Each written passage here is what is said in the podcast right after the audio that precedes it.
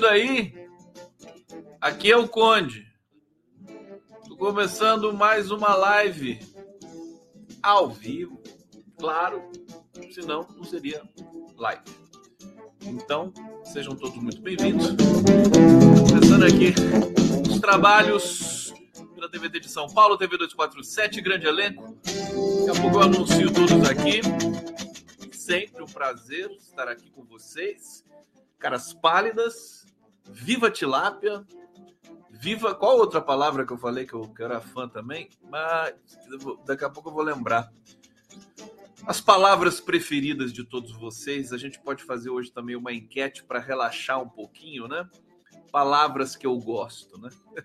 Lembra daquela tirinha do Angeli, né? Duas coisas que eu gosto e uma que eu odeio, né? Ele falava lá.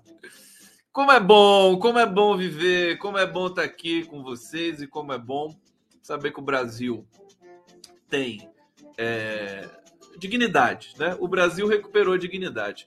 Um discurso como esse, há pouco tempo, que ninguém se engane, vamos, tô, tô falando aqui já do Sandro Fantinel. Fantinel. É, já estou falando dele aqui.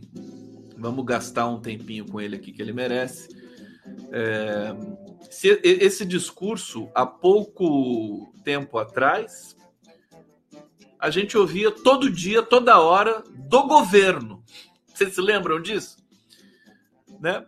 Agora a gente estranhou, né? Falou, o que, que é isso? Mas nos últimos quatro anos no Brasil, até, até a vitória do Lula, porque depois o Bolsonaro calou aquela boca imunda dele, a gente não ouviu mais esse tipo de coisa.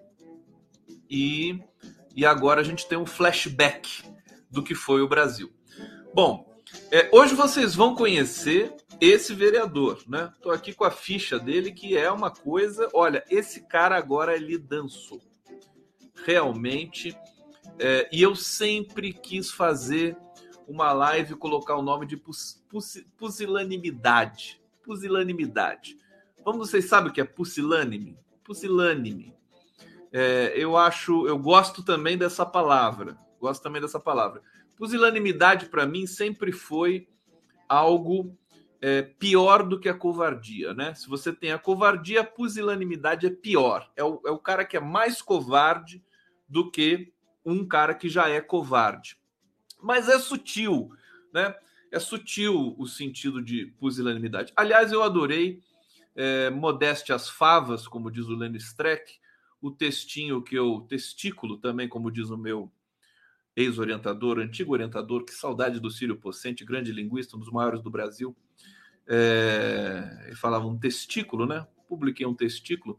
Tá aqui, vou ler para vocês aqui, em alto e bom tom. A vitória da democracia de Luiz Inácio Lula da Silva não foram suficientes para que a tampa do esgoto nazi-fascista fosse fechada em definitivo o discurso pusilânime do vereador Sandro, Sandro Fantinel, agredindo o povo baiano e em linha abertamente ultra-racista, faz o Brasil repensar a vitória da democracia. Né? Faz a gente repensar, pelo menos.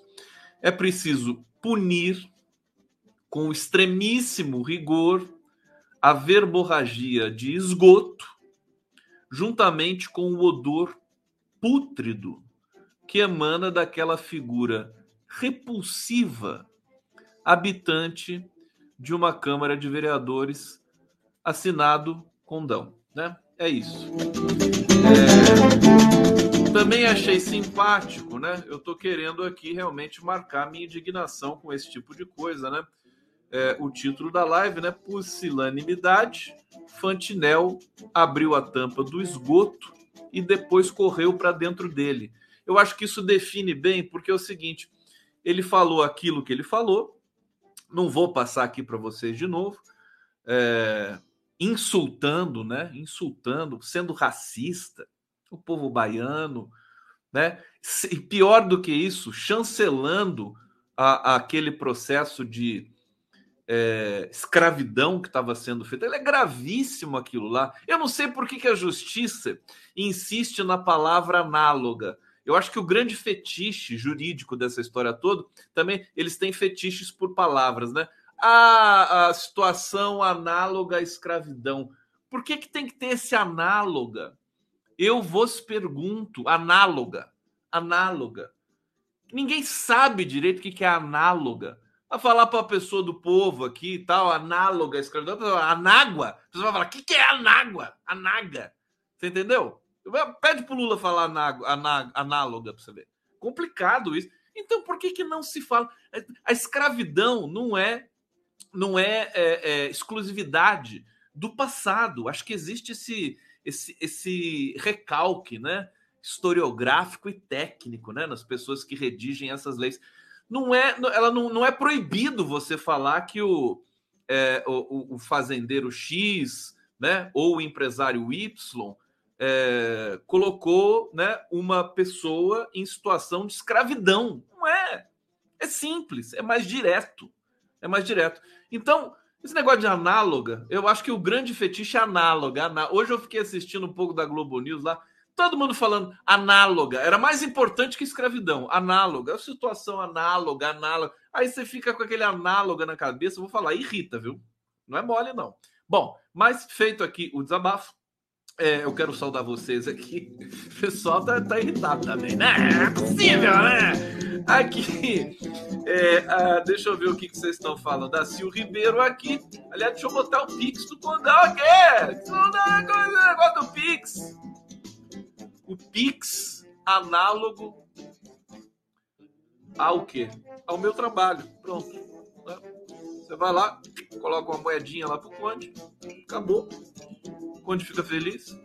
Né? Compra o pãozinho de manhã, todo bonitinho, torradinho.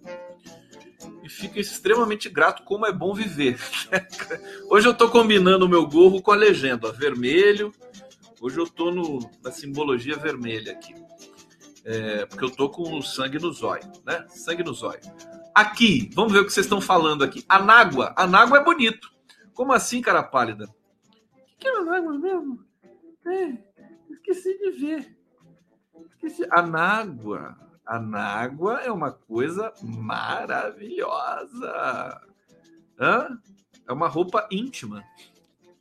Ou é, ou é alguma coisa a mais? Hein? Anágua é mais do que isso? Eu vi aqui, anágua é bonito. Essa palavra eu gosto. Bom, Alain Padovani, o traidor Alexandre Silveira.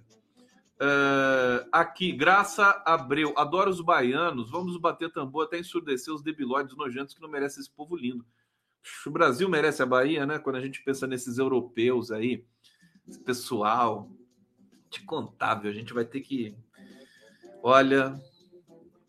Mas nós vamos fazer. O Brasil era tão feliz em 2000 e em 2010 o Brasil era o país mais feliz do mundo, resistiu à crise internacional, né?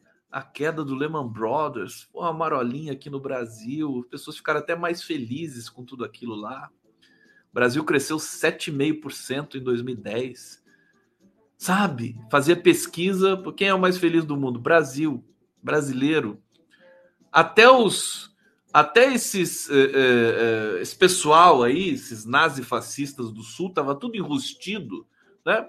Eu não sabia ainda, a tampa do bueiro estava fechada, e agora brotou tudo isso. Meu Deus do céu, que coisa horrorosa. É, deixa eu ver aqui o que, que a Salma Vila Verde está falando. Aquela fala é que foi implementado com o golpe de 2014. Reforma trabalhista Temer, aquele da ponte do inferno. Teremos de sair, trabalho intermitente, a semi-escravidão legalizada. Olha, eu estou com os detalhes aqui do que aconteceu naquela na, em Bento Gonçalves, né? Bento Gonçalves. Outra coisa que eu queria falar para vocês também, já vou adiantando aqui, é o seguinte: eu é, já falei que eu gosto de vinho, né? Para vocês, né? Gosto muito de vinho. O meu padrinho é português, minha família portuguesa, meu pai filho de português e Portugal, português toma muito vinho. Aliás, estou me entregando aqui como o europeu dos infernos. E é isso que eu sou, lamentavelmente, né? É, sou mais um desses que veio né, explorar, vilipendiar esse país É, é, mas eu é por isso que eu estou tentando compensar tudo isso com a minha atividade aqui militante e jornalística, né? É, no mínimo, para poder compensar um pouco é, aquilo que esse país me dá, né? Afinal, que não, é, não me é de direito. É, mas, enfim, só para só destacar o seguinte para vocês, é, para falar da, de Bento Gonçalves e tal. Esse meu padrinho, é, esse era muito mais português ainda, e eu aprendi a, a tomar vinho do Porto já na chupeta, né? Já me dava na chupeta para mim o vinho do Porto. E, e, enfim, eu adorei, adorava ah, vinho, vinho, vinho verde português, o Casal Garcia, o Calamares. Ou esses dias eu conversei com o Boaventura Souza Santos, ele me falou que o Calamares é uma merda. Mas eu falei, puxa, eu achei que era tão bom. é, é, que o, é que o Boaventura é o Boaventura. O Boaventura faz o vinho dele. Vocês têm noção? O Boaventura, vou, vou denunciar o Boaventura de Souza Santos aqui. Boaventura de Souza Santos faz o próprio vinho lá na quinta dele, lá em Coimbra. Meu Deus do céu, o cara é impossível, né? É um dos maiores intelectuais do mundo que faz o próprio vinho. Hei de um dia visitar o Boaventura em Portugal. Né? É, é, as, as duas coisas que eu quero ver em Portugal: a Praia de Nazaré. Vou tentar pegar um jacaré lá, né? Na Praia de Nazaré tem as maiores ondas do mundo. Vou mesmo, vou pegar um jacaré lá. E vou visitar o Boaventura. Depois de Nazaré, evidentemente, se eu sobreviver a Nazaré. É, mas assim, só para falar para vocês, e, e, esse meu tio, ele, ele não gostava de vinho brasileiro. Vinho brasileiro era sempre uma grande merda, sempre foi, até os anos né, 90, depois que melhorou um pouquinho, né? vinho brasileiro, ele fazia uma careta, né? Meu tio falava assim: vinho brasileiro sem condições. Ele falava assim que o Brasil não tinha, não tinha é, é, é, a, o, o, clima, né? O clima temperado necessário para que a pra uva maturar. Ele explicava tudo aquilo lá. Bom, e aí eu aprendi a desprezar o vinho brasileiro. Eu não, nunca compro, não compro essa coisa lá, miolo, né? Dá, dá no supermercado. Eu vou lá, inclusive os vinhos, os vinhos argentinos e chilenos são mais baratos ainda, os portugueses também, né? É, aí, aí, é, o vinho brasileiro começou a fazer uma fama, uma famazinha, ganhou prêmio aqui, ganhou prêmio ali e tal. Aí as pessoas foram falando: toma, toma vinho. Eu continuei não tomando. Eu tô dizendo isso o seguinte, porque eu não tomo essas porcarias aí do trabalho escravo lá. Entendeu?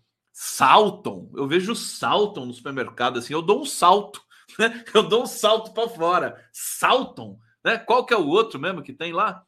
Nem sei o nome. Almaden, não, Almaden não tá nessa aí, né? Um outro que tem lá e tal. É, é, mas assim, passo longe mesmo, até porque eles são mais caros que os vinhos chilenos, que são maravilhosos. É, e eu estou dizendo isso porque tem, tem uma ironia nessa história toda. A Aurora, né? tem uma ironia dessa história toda. O Nordeste é que tem o, o melhor clima do país para se produzir vinho, né? É, tem, tem experiências de vinho que estão sendo são estão sendo das uvas da Bahia. Eu não sei em que outro estado, mas na Bahia se produz um vinho de excelente qualidade, muito melhor do que os que são produzidos no, no sul do Brasil, né? Então, o que eu mais quero agora é que a Bahia e outros estados do Nordeste comecem a produzir vinho, tá certo? E, e suplantem a produção né, do Sul. Né? Agora, vinho para mim é vinho do Nordeste. Pronto. Os baianos, eles que trabalhem na própria Bahia, que é muito melhor. Né? Que, que discurso nojento desse vereador dos infernos. É, vamos lá, vou, vou dizer para vocês qual é a desse cara primeiro dar um briefing aqui, né, de tudo que aconteceu, para quem não sabe, para quem não viu. Vereador de Caxias do Sul acusar Caxias do Sul acusado de xenofobia contra baianos em caso de trabalho escravo em vinícolas. O PSOL já pediu a prisão dele, né? E ele vai ser certamente processado por um conjunto muito grande de entidades, né? É, vai ser interpelado por muita coisa. É, ele fez o um comentário xenofóbico, Uh, ele diz porque a Bahia. Aí ele pediu desculpa depois. Deixa, eu, deixa eu ver se tem um, um trecho. Deixa eu ir na desculpa dele, né? Ele falou que só falou da Bahia porque a Bahia está envolvida no processo de Bento Gonçalves. Se fosse Santa Catarina, eu teria falado de Santa Catarina. A desculpa ficou pior do que aquela coisa, a emenda pior que o soneto, né? A desculpa piorou tudo, piorou tudo. E mostrou o quanto ele é pusilânime, covarde, né? Porque falou ali, né? Cuspiu aquele bando de imundície, depois viu a besteira que fez, e aí todo idiota nazista, né? Quando se vê pego pelo, pela própria boca imunda, eles vão lá que nem o que nem o playboyzinho que ameaçou de morte a atriz é, Lívia Lagato, né? O, o Tiago Schultz, o velho calvo da, do Campari, né? É, esse esse cara foi lá e falou: não, eu usei bala no sentido figurado metáfora, todos eles voltam, né? Isso é, se chama pusilanimidade. Bom, o vereador afirmou que ah, falei da Bahia, não era para falar da Bahia e não sei o quê, desculpou tudo lá, falou que não é xenó, falou assim, até a minha ele falou uma coisa que assim entregou de uma vez, né? Falou: "A minha mulher", primeiro ele falou mulher, né? A minha mulher. É feio falar minha mulher, né? Pessoal, já não usa mais isso, né? Ou é minha companheira, nem minha, né? Pronome, pronome possessivo nessa situação também, né? A companheira, né? Companheira. É, ele falou: minha mulher é filha de africano. é mole. O que esse cara me fala? Meu Deus do céu. Bom, é, em seu discurso xenofóbico, o parlamentar pede que os produtores da região não contratem mais aquela gente lá de cima, né? Se referindo aos trabalhadores da Bahia. A maioria dos trabalhadores contratados para a colheita de uva veio daquele estado. Fantinel sugere que se dê preferência a empregados vindo da Argentina, que segundo ele seriam limpos trabalhadores. Por que, que não o gaúcho? Por que, que o gaúcho não faz colheita? Tem que ser sempre alguém de fora? Meu Deus do céu! Por que, que ele não faz a colheita, então? Ele, o vereador. Bom, é, a gente viu o horror de tudo isso. E aqui vamos descobrir quem é esse Fantinel dos infernos, né? É, ele é um empresário bolsonarista no seu primeiro mandato. É, ele se define como o único bolsonarista raiz e um soldado fiel do pestilento. É, criou em 2017 uma comissão pró-Bolsonaro para ajudar na eleição presidencial no ano seguinte. Patrimônio dele disparou em dois anos, conforme declarações dadas ao TSE. É, Fantinel declarou 13 mil reais ao listar, ao listar apenas um bem ao se candidatar vereador em 2020. Yeah? É, um veículo Ford Courier ano 2007, já no ano passado, quando concorreu é, a deputado federal. Um Courier custa 13 mil reais. É, quando concorreu a deputado federal. Deixa eu só fazer uma coisa aqui que eu não quero perder um, um comentário aqui. É, não foi eleito, declarou 311 mil, distribuído em três terrenos, Uh, a criação de escolas cívico-militares e o projeto Escola Sem Partido, ambas pautas bolsonaristas, estão entre os objetivos do seu mandato. É, aqui tal, bom, deixa eu ver o que mais. Ele defendeu sem provas que havia infiltrados nos atos golpistas de 8 de janeiro e chamou as prisões de abril. Essa tese de que havia infiltrado lá no 8 de, no 8 de janeiro foi demais, né?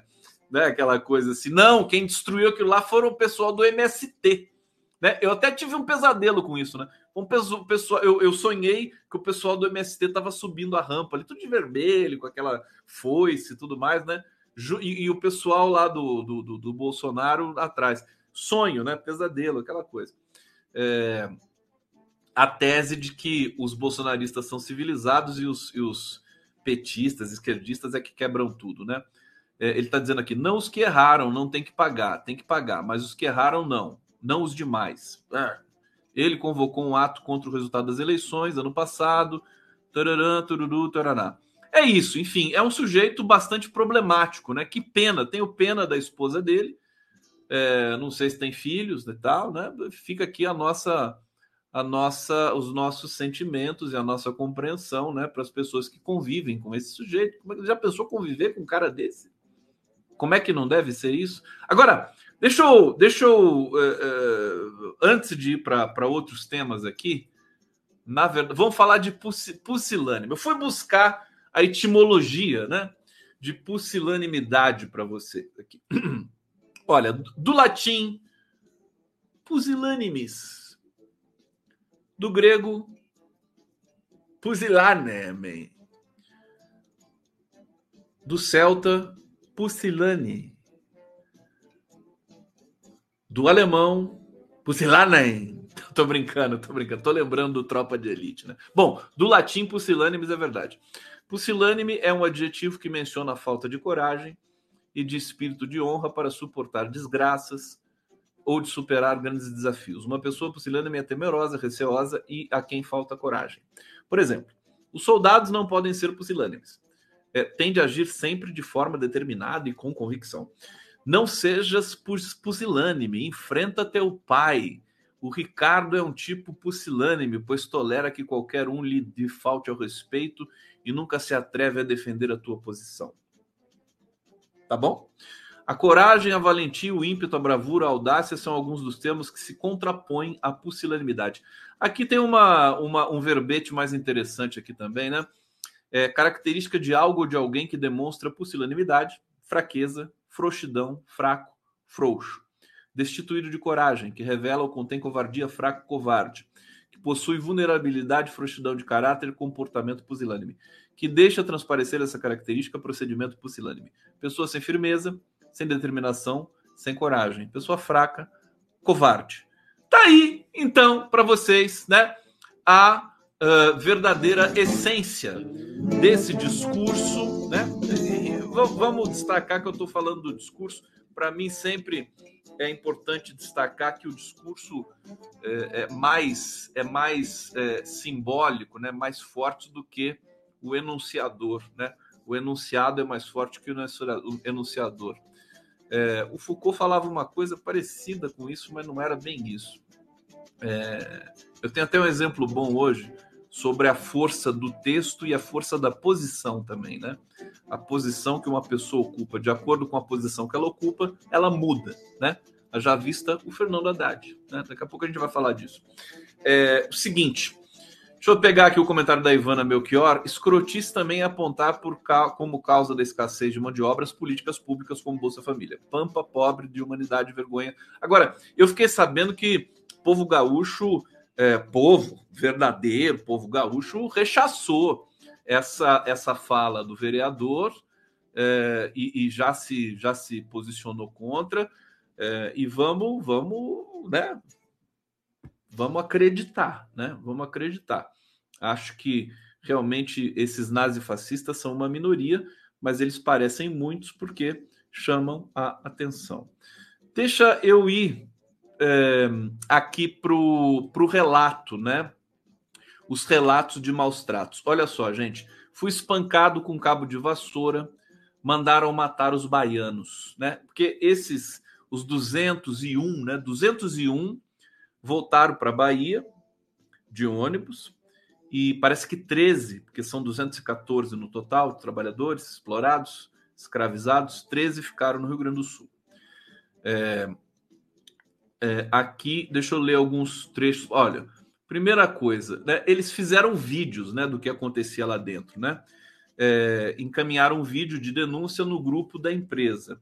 Nas imagens, eles apareciam encharcados e mostravam o que faziam recebido, o que haviam recebido para o almoço. O menu todo dia, gente, todo dia eles comiam arroz, feijão e frango com cheiro de azedo, tá? É, quando voltavam da colheita, cinco capangas do administrador da empresa já os aguardavam na porta do alojamento. Os funcionários foram agredidos com mordidas, choques, socos, cadeiradas nas costas e gravatas. Em depoimentos ao Ministério do Trabalho, trabalhadores resgatados contam mais detalhes sobre o cotidiano das dependências da Fênix, né? Acho que era o, nome do alojamento, da empresa, né, onde eles trabalhavam. A empresa fornecia mão de obra terceirizada para vinícolas da, da região, Aurora, Salton e Garibaldi. Os seis relatos confirmam que os funcionários chegaram em Bento Gonçalves, vindos da Bahia, assinaram um contrato de prestação de serviço no valor de 3 mil reais por 45 dias de trabalho, período da safra das uvas. Estava acordado que a jornada diária seria de 15 horas. Nenhum deles foi pago. Isso é ilegal, né? Jornada de 15 horas. Não existe isso. É? É, Luiz Marinho, né? Alô, Luiz Marinho, que é o ministro do Trabalho, é, Silvio Almeida, dos Direitos Humanos, tem que haver uma força-tarefa, uma conexão, uma conjunção de ministérios, né? É, e uma resposta muito forte para isso, que foi ali, é, lamentavelmente, é, testemunhado, né? Eles receberam apenas 400 reais para gastar em um mercadinho que pertencia ao dono da empresa, onde eram vendidos itens básicos a preços muito acima do normal. Um pacote de biscoito de água e sal, por exemplo, custava 15 reais. Enfim, eu vou ficar por aqui nesse tema e deixar né, suspenso aí para a gente refletir um pouco mais sobre tudo isso. É, a fala desse, desse covarde, né? É, o, o, Sandro é, Fantinel. É, espero, né? Assim espero que realmente a punição venha forte, que ele tenha o direito de defesa, que todo cidadão tem, é, mas, que, mas que a gente possa acompanhar todo esse processo aí. A gente está a gente está numa crise de significação, eu sempre digo isso, né? As questões, as, os conceitos estão é, é, colapsando, né? Ninguém sabe muito bem explicar o que é democracia no mundo hoje, né? É, sempre tem N versões para cada significação. A língua realmente é muito complexa. Para quem estuda linguagem, é, o efeito do, do, do, universo digital realmente é devastador, né? Porque a língua, ela, ela é, digamos, constitui a, a, a, história da língua, a língua humana, né? É, é, é é, feita de muitas sutilezas, quer dizer, da relação social, é, da, das dialetações, né? É, dessa capacidade que nós temos, cognitiva, intelectual, de formular conceitos abstratos, né? É, que supostamente nos diferencia é, de outras espécies. É, mas o problema é que a, a língua real ela tem um, um viés artesanal da, da, da relação direta entre as pessoas. Quando você torna essa relação de significação um, um, processo massivo, né, de milhões e milhões de enunciadores, né, e, e, e os enunciados vão para lá e para cá, não é nenhuma surpresa, digamos assim, que o discurso de ódio tenha é, explodido com a questão das redes sociais da internet. E também esses conceitos aí agora de liberdade de expressão. Então, nós precisamos. Olha, olha o que está acontecendo no mundo hoje.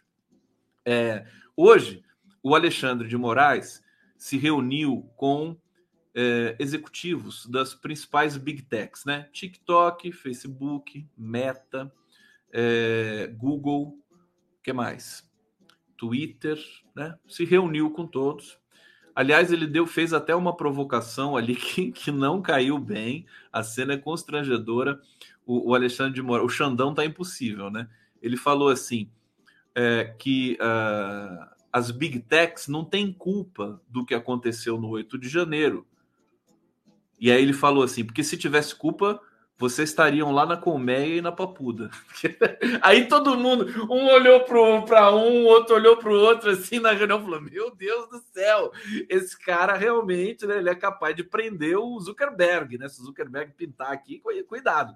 É, aí ele dizendo o seguinte: quer dizer, nós vamos mexer, nós vamos fazer uma regulação, tanto melhor seria se os próprios, né? É, interessados, né, os próprios operadores das empresas fizessem a sua autorregulação. Ele disse isso, acreditem se quiser. Eu acho que é equivocada essa, essa concepção. Acho que precisa trabalhar em conjunto, né? Os, os executivos da empresa e é, os interesses, né? É, e, e, os técnicos, vamos dizer assim, do, do, do TSE, do STF, se for o caso, né? Políticos e tal. E, e assim, nos Estados Unidos também isso está acontecendo com força e na Europa também, né? É, é, ninguém está aguentando mais. A internet ameaça a democracia. A verdade é essa. As redes sociais se tornaram ferramentas muito, muito poderosas na mãos de pessoas que são, é, é, enfim, que são más, pessoas que são criminosas, tipos de Steve Bannon da vida, né? Donald Trump, Jair Bolsonaro. Isso é perigoso. Vamos lembrar, o Bolsonaro quase ganhou a eleição do Lula. Poderia ter acontecido, né? 2 milhões de votos num país com 200 milhões de habitantes, quer dizer, com 110 milhões de eleitores, né? O Brasil tem quantos eleitores mesmo? É, acho que é mais de 110 milhões de eleitores, 140 milhões de eleitores. É isso? Alguém pode me falar, por favor? Ó, aqui já vou aproveitar para falar do grito para vocês, né? Vocês percebem que eu tenho um momento certo de gritar. Ah, isso aqui não é grito. Isso aqui não é grito. Não é grito. É a mesma altura se você for é, medir aqui, mas tem um jeitão de grito, né? Você contrai, né, o trato vocal e aí você você né, sai um som mais metálico, por assim dizer, sabe? Aquela coisa. Eu acho importante isso. Eu acho que é, é bastante retórico, né? Tem pessoas que, por exemplo, tem pessoas que tiram os óculos assim para falar, sabe? Assim, a, a, pessoa quer, quer, quer, quer dar um, uma persuasão maior, né? Quer fazer uma persuasão. Então ela fala assim: olha, vou falar uma coisa para você, né? Aí uh, todo mundo derrete, né? Aquela coisa. Eu já acho que dá para fazer alguma coisa assim, né? Você dá uma, você dá uma mudada assim, mas eu estou digredindo muito. Desculpa. Desculpa, desculpa. Ah, meu Deus do céu, como é bom viver, né? É bom viver. Vamos falar aí, falem comigo, como é bom viver. Doris Fernandes está aqui. É interjeição com liberdade de expressão, grita com dão. Aqui, a Cristiane Corrêa Rezende, 147 milhões de eleitores, foi em 2018. Então tem mais, né? Tem mais. Aqui, ó, Nara Jucá, 156 milhões. Vocês são maravilhosos. Aqui, é, quem tem a informação aqui são vocês, não sou eu. Né? Eu sou só um agitador de, de da galera aqui. É, deixa eu ver aqui o que está mais acontecendo aqui. A Caroline Rodrigues está dando risada. Que caga, né? Se diverte, pede para gritar. Grita Conde, vai, grita aí. Meu Deus do céu. Como é que tá aí, hein? Bom, deixa eu, deixa eu voltar para a resenha. Tá na hora da vinheta. Vocês querem? Deixa eu botar aquela vinheta diferentona para vocês aqui, ó. Até para vocês lembrar de fazer um pix pro condão também. Tá aqui, ó. Quer ver? Vai lá, essa aqui para vocês. Top. Vai lá. Presente.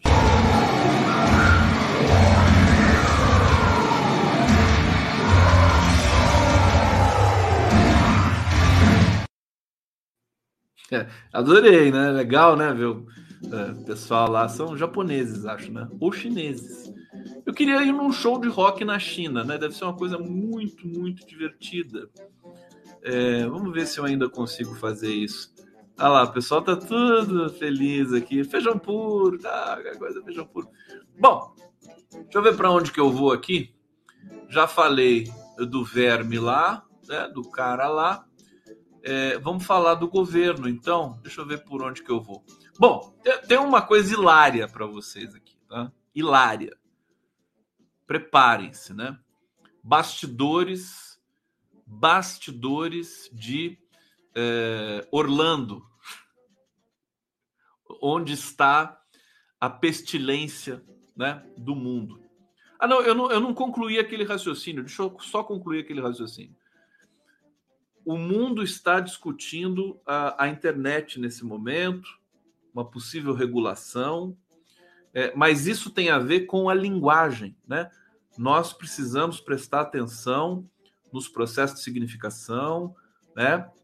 Na língua humana, tentar, acho que mais muito importante nesse momento são os conhecimentos, é, não diria tribais, mas os conhecimentos dos indígenas, né? Um Krenak, uma filosofia que não é uma filosofia, que é um pensamento é, diferente desse pensamento ocidental, porque o Ocidente é uma bosta, né?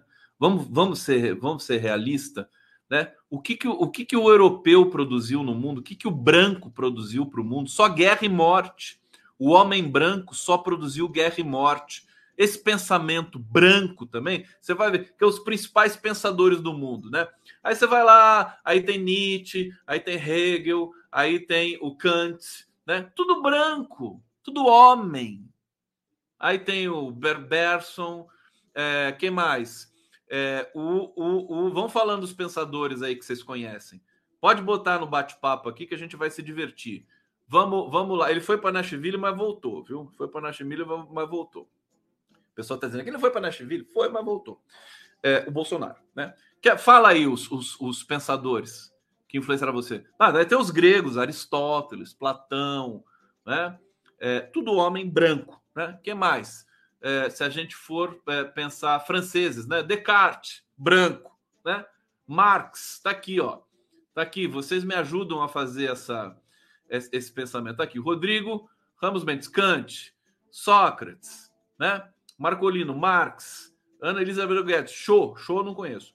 É, Mônica Ribeiro, Deleuze, Deleuze, branco, homem, né? Hegel, Rodrigo Ramos Mendes, é, Maurício Foucault, né? Esse também era careca, além de né, branco e, e, homem, careca. É, mas ele era gay, o que era muito bom também. Betânia Rocha Weber, Ellen Ju Platão, André Menezes Tussaud, é, Antônio Marx, mais uma vez aqui, Antônio Lula, estava tá, o primeiro da lista, né? É, Rafael Vizino, Lulão, não, Lulão não é, Lulão é uma coisa diferente, né? É, deixa eu ver aqui, não estou enrolando nada, não, viu? Estou fazendo um pensamento aqui absolutamente importante com vocês, pelo amor de Deus, me, me deixa. Popper, Popper não é assim que escreve, hein? Karl Popper. Rousseau, que o Rodrigo Ramos Mendes, deixa eu ver, Marx e Engels. Ah, faltou, faltou uns lado, lado B da vida, né? É, faltou aqueles menos conhecidos que são interessantes, tá? São Tomás de Aquino. Então, o que eu quero dizer, o que eu quero dizer com isso é que tá, é lindo, Nietzsche é lindo. Esses dias o passarinho azul me falou de Nietzsche. Falou, passou a ligação inteira falando de Nietzsche. E é realmente bacana o conceito de super-homem lá e tal. É, mas é, sabe, europeu, branco, eu tô cansado disso, a gente precisa de outra coisa nessa vida. Né? Outra coisa outros, né? brasileiros, os pensadores brasileiros são muito legais. Citar aqui o geógrafo Milton Santos, né, que é maravilhoso. Se a gente pensar é, quais mais pensadores brasileiros, o Gianotti eu não gostava muito dele. Filósofos brasileiros, tem um linguista muito importante que é o Carlos Frank. É, enfim, vão me dizendo os brasileiros agora aqui, vai. Vão dizendo os pensadores, Darcy Ribeiro, né? evidente, Darcy Ribeiro, o, o é... ah, meu Sérgio Buarque de Holanda, o pai do Chico, né?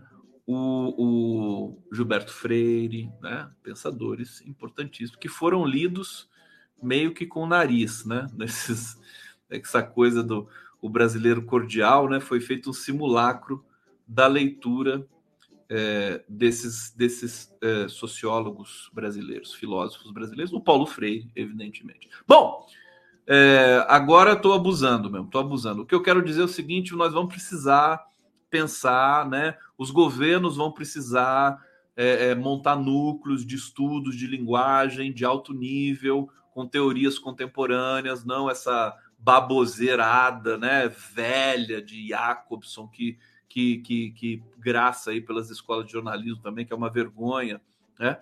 Então vamos, vamos, vamos ter que atualizar esse negócio e trabalhar seriamente. Existe, existe um certo preconceito com os estudos da linguagem no mundo da filosofia e do pensamento, porque é um mundo é, independente e um mundo científico, né? Porque a linguagem tem, os estudos da linguagem, eles têm um, um, um status realmente de científico. Evidentemente que a análise do discurso já é já, já entra no campo das ciências humanas, mais subjetividade, né? Mais, por exemplo, é, por exemplo, é, neurolinguística, é, ciência da cognição, é, fonética, fonologia, tudo isso é muito científico, né?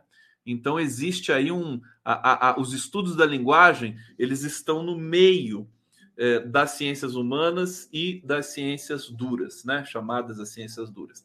Então, por isso que ele fica um pouco desajeitado aí no campo na, na nessa epistemologia. Bom, é, acampamento do, do pestilento. Olha que bonitinho o nome de acampamento do pestilento. Dá o nome do quê? De um haikai, né? O acampamento do pestilento. Pronto, acabou, é isso.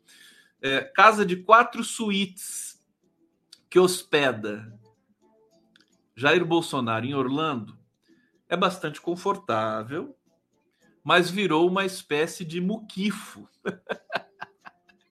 muquifo.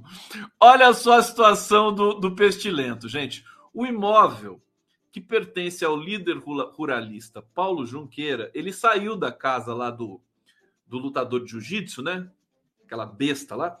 Saiu de lá e foi para outro lugar. Ele, ele tá ele, ele, vai, ele vai ter que se filiar ao MTST, né? Quando voltar para tá sem teto, né? O Bolsonaro, né? Tá lá, ele pula de um lado para o outro, tá morando de favor lá, né? O imóvel que pertence ao líder ruralista Paulo Junqueira, um bolsonarista raiz, que preside o Sindicato Rural de Ribeirão Preto. Olha o nível da picaretagem, né? Sindicato Rural de, de Ribeirão Preto. Ficou pequeno desde que lá chegaram de malas e bagagens o sanfoneiro Gilson Machado, que foi ministro do Turismo, Pedro Guimarães, né, aquele tarado, né, estuprador da Caixa Econômica, é, ex-presidente da Caixa Econômica, né? Você sabe que ele responde por sei lá quantos assédios, né? Esse, esse vai para a cadeia também, né? E o Eduardo Bolsonaro que dispensa apresentações. Bom, os quatro dividem os quatro quartos. Olha que bonitinho. Você imagina a Micheque no meio desse povo, né? Tadinha. É óbvio que ela voltou para o Brasil e quer que o Bolsonaro fique lá para sempre, né? Vocês viram o que a Michelle falou? Ela quer que o Bolsonaro morra, apodreça nos Estados Unidos, querido. É isso. E hoje perguntaram para o Bolsonaro quando que ele volta para o Brasil. Sabe o que ele respondeu? Eu achei tão, tão bonito a resposta dele. Ele falou assim: um dia depois do outro. um dia.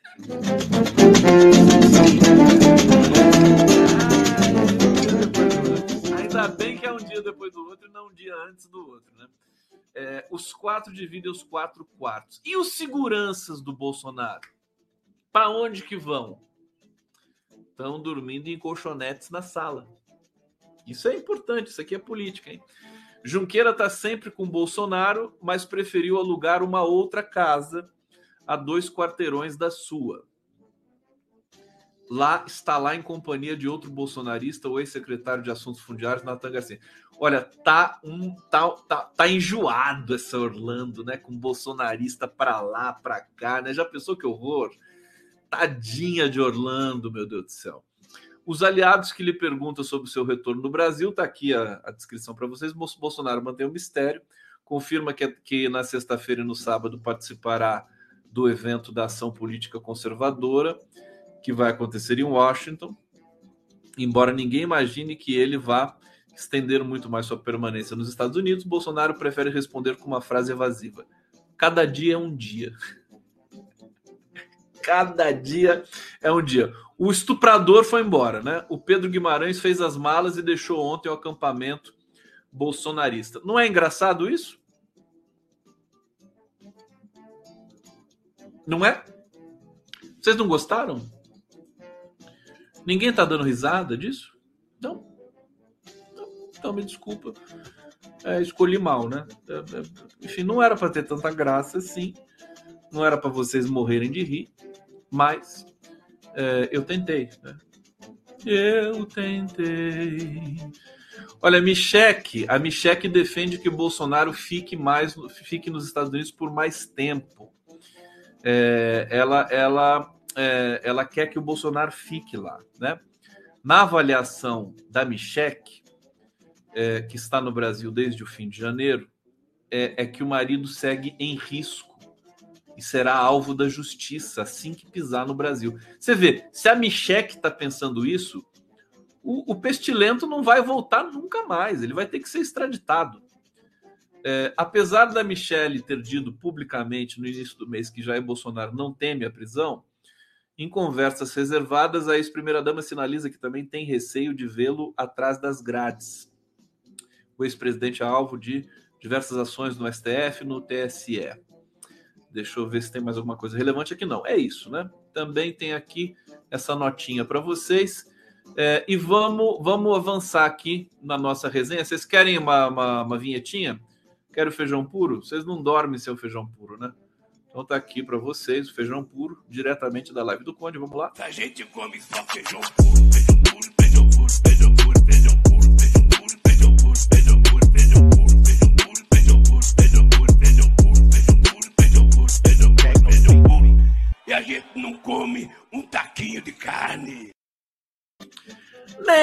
taquinho de carne. Olha só. Olha, aqui para vocês, eu sou da freguesia. Governo adia Assembleia e muda indicação para Conselho da Petrobras. Está dando BO a questão do, do Conselho da Petrobras, hein? Tem trairagem aí, já, já, já comentaram aqui no bate-papo, né? Vamos trazer um pouco essa informação. É, o Alexandre Silveira, ministro de Minas e Energia, mudou um, as indicações para o Conselho da Petrobras, é, tirando né, indicados que teriam uma visão é, mais progressista, mais é, de esquerda mesmo, né? É, mais eficiente a rigor, porque a esquerda administra me melhor que a direita, né? A esquerda é muito mais capitalista do que a direita, no sentido estrito, né? Do sentido, porque é só ver o que, como é que o Lula governou, né? o que, que aconteceu com a economia brasileira lá atrás, como a Petrobras cresceu lá atrás, né? Bom, Após críticas de aliados, o governo anunciou nesta quarta-feira mudança na lista de indicados ao Conselho de Administração da Petrobras. Decidiu também adiar a Assembleia de Acionistas, que elegerá o colegiado, sinalizando que fará novas alterações. A FUP, que é a Federação Única dos Petroleiros, já pediu uma reunião de urgência com Lula para ver esse negócio aí, né? A batata quente está na mão do João Paul Prats, também o presidente da Petrobras. É, o governo anunciou a inclusão do economista Bruno Moretti na lista. O consultor legislativo próximo à bancada petista, ele teve cargos em ministérios durante o governo Dilma Rousseff, assessorou o presidente da Petrobras, Jean Paul Prats, na elaboração do projeto de lei. É, tem posição alinhada com o governo, pedido e. É, é, tem uma aspa aqui, eu acho de quem que é, acho que é desse Bruno aqui, né? é, esses agentes privados que não são integrados vão praticar preços maiores, afirmou, referindo-se a empresas privadas que negociavam refinarias da estatal. É, o resumo dessa história é que o, o a coisa está pegando fogo em Brasília. Eu vou aproveitar para falar do Haddad, que está no meio desse caldo aqui também, é, até para ilustrar uma máxima né, da teoria do discurso, é, no campo da linguística. Né? É, veja só que interessante isso. Isso é absolutamente seria muito bem aproveitado numa aula de, de análise do discurso, né? para explicar qual que é o fenômeno do discurso, né? como, é que, como é que o sentido é construído. É, né? o, o, a análise do discurso ela sempre faz um movimento de explicitar que o sentido não cabe em si mesmo, né? O sentido não emana de dentro de você. O sentido é social, né? Ele é construído, ele é negociado. Você fala assim: "Ah, eu não negocio, não negocio". Você negocia toda vez que você fala "bom dia", você já está negociando. Você negocia com os sentidos sociais e com a sua capacidade de produzir significação, né? É, então é, é uma delícia, né? Quando a gente começa a mergulhar profundamente nesse, nessa reflexão. Então, o caso do Haddad. O Haddad, é, vocês conhecem, foi prefeito de São Paulo, ministro da Educação, um gentleman, um cara à esquerda, um acadêmico, intelectual, né? É, filósofo, advogado, economista, é, é, menos economista do que outras coisas, porque ele sempre traz uma reflexão que tem a ver mais com o bem-estar da, da população, enfim, um sujeito é, de inequívoca tendência é, é, democrática, né, progressista.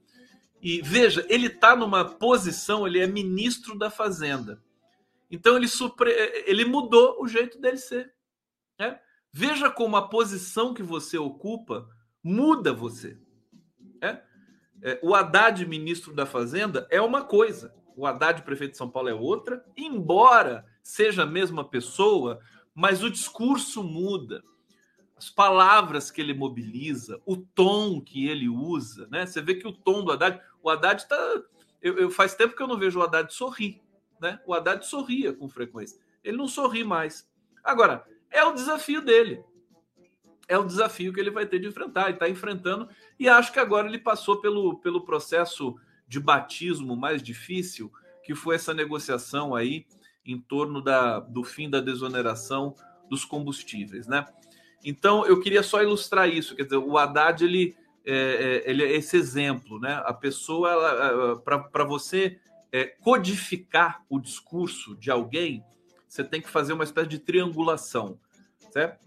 Você tem que identificar de onde essa pessoa fala, o tal do lugar da, da, de fala tem a ver com isso, né? É, o vocabulário que ela mobiliza, o assunto que ela domina e apresenta, é, e também a cena de turno, a cena pragmática, o que está acontecendo, está negociando com quem, aqui a colar, né? Quais são as tensões envolvidas. Então, o sentido é muito mais. É isso que eu acho que é, o jornalismo praticado no Brasil, embora muitas pessoas saibam disso intuitivamente, como qualquer pessoa no mundo sabe, né? Todo mundo sabe falar, todo mundo sabe negociar, todo mundo. Não precisa ser nem alfabetizado para fazer isso. É, o detalhe é que é, quando você faz isso, você você tem a responsabilidade de, de é, produzir a informação, né, empacotar a informação, apresentar a informação. É preciso que você tenha um pouco de consciência dos processos de significação, o que, em geral, os jornalistas não têm no Brasil. Né? E no mundo também é um pouco. Embora nos Estados Unidos eu perceba que, que os jornalistas ali eles têm um pouco mais de é, é, trânsito né, em algumas questões da contemporaneidade teórica com relação à linguagem e tudo mais. Não à toa, o principal linguista do mundo é o Chomsky, o americano, tem todo um hall de grandes linguistas que são americanos é, e de, de é, é, escritores da cognição. Né? O, aquele cara que escreveu, como é que é o nome dele? Stephen Pinker. Stephen Pinker é um best-seller, né? Ele é canadense, ele não é americano, mas é um cara que, é, digamos, traduz um pouco esse essa, essa tendência do, do, do, americano, do estadunidense, a lidar com essa ciência, né, que é meio ciência, meio meio outra coisa, que é que são os estudos da linguagem. Bom, digressão feita. É, tem, um, tem um problema gravíssimo também na Receita Federal nesse momento. O Haddad tá, é, vai, vai ter a responsabilidade, muito provavelmente, de demitir é, um, um integrante da Receita Federal que cometeu crime, né? ou pelo menos prevaricação. Receita confirma investigação sobre pressão para abafar devassa a desafetos de Bolsonaro. É, divulgou nessa quarta-feira, afirmando que no dia 3 de janeiro o terceiro dia da gestão de Lula, houve relato de fatos e eventos que podem, em tese, configurar ilícito e ser devidamente apurado. A Receita Federal, agora, se não me engano, ela voltou para o Ministério da Fazenda. Ela tinha ido para a Justiça, né, na época do, do Bolsonaro, do Sérgio Moro e tudo mais. E aí você tem uma confusão para ver quem, quem que vai demitir quem, né? É, só, só trazer aqui para vocês quem que está sendo a nota foi divulgada depois da reportagem da Folha de São Paulo. É, João José Tafner, né, corregedor da Receita, é, afirmou ter sofrido no ano passado pressão do antigo comando do fisco para arquivar processo disciplinar aberto contra o servidor que acessou, sem justificativa legal, dados fiscais sigilosos de desafetos do clã Bolsonaro. Olha o nível, né? Isso mostra o seguinte, viu, gente? É, a gente vai continuar levantando os podres do Bolsonaro até 2040, 2050. Ele deixou um legado de bandidagem, né? um rastro de destruição que, é, que não vai ser, não, que, que um, um mandato não vai dar conta de tudo isso. Né? a gente está acompanhando esse processo. Estão pedindo para eu gritar aqui, estou gritando. Pronto, gritei. Tá bom? É, é, é isso. A gente está assistindo todo dia. Você tem é, novas é, informações, né? Toda hora, todo momento, todo minuto, né? É, você tem isso. Aliás, hoje eu entrevistei o indigenista Ricardo Rau, que está é, exilado, autoexilado em Roma. Ele foi ameaçado de morte aqui no Brasil, era amigo do é, daquele indigenista que foi Bruno Pereira, né? Foi assassinado lá no, no Vale do Javari e saiu do Brasil para não ser morto, como muita gente, né? Como a, como a Marcia Tiburi, como o Jean Willis, como a, De, a Débora, como é que é o nome dela? Denise. Tem uma antropóloga que saiu do Brasil também porque foi ameaçada. E muito mais gente também que a gente não sabe, que não são estrelas de primeira ordem. Agora, é, é, ele, ele me disse o seguinte: que se o governo quiser é, se ver livre dos bolsonaristas, porque o que está acontecendo? O governo vira e mexe explica que não dá para demitir todos os bolsonaristas de uma vez. Cargo de confiança do governo Bolsonaro, quer dizer, todos os cargos de confiança do governo Bolsonaro deveriam deveriam ser extintos, né, para substituir por uma nova leva. É assim que acontece em governos, né? Todo mundo que tem cargo de confiança, quando tem vergonha na cara e dignidade, entrega o cargo quando acaba o governo. Se o novo né, gestor quiser utilizar aquele né, é, funcionário que era dispunha do cargo de confiança, beleza. Mas se não, ele entrega o cargo e nós vamos montar uma equipe nova. O, o Hall, Ricardo Hall, disse isso.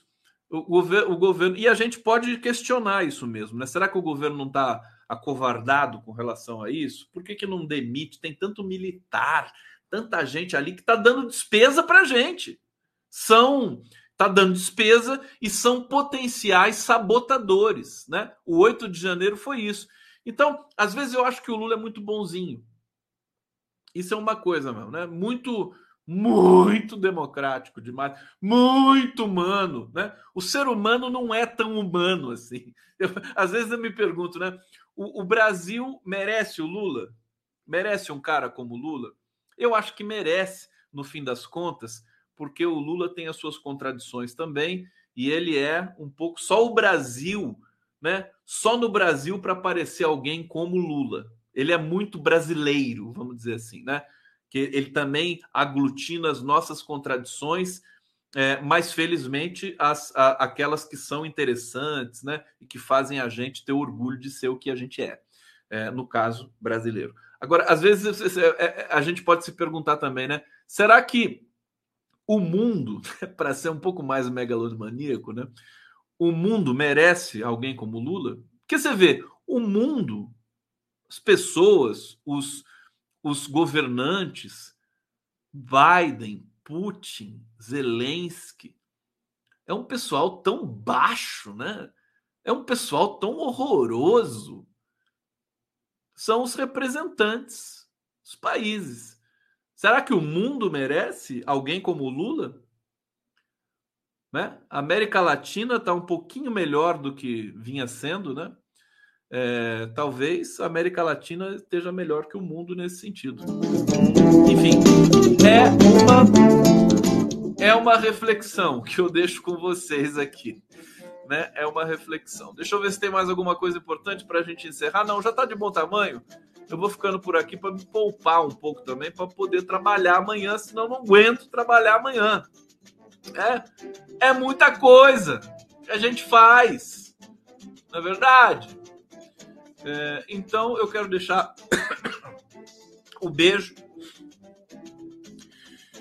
Vou deixar um beijo aqui para vocês, entendeu? o meu grito de boa noite para todos vocês. Meu grito de boa noite meu grito retórico de boa noite. Ficamos por aqui. Ó, um beijo molhado no cangote para todos vocês. E a gente se vê amanhã. Tá bom, gente? Tudo bem? Felizes? Então tá, hein? Juízo, até amanhã. Amanhã tamo junto de novo. Cadê a vinheta aqui de fechar esse negócio aqui? Vamos lá.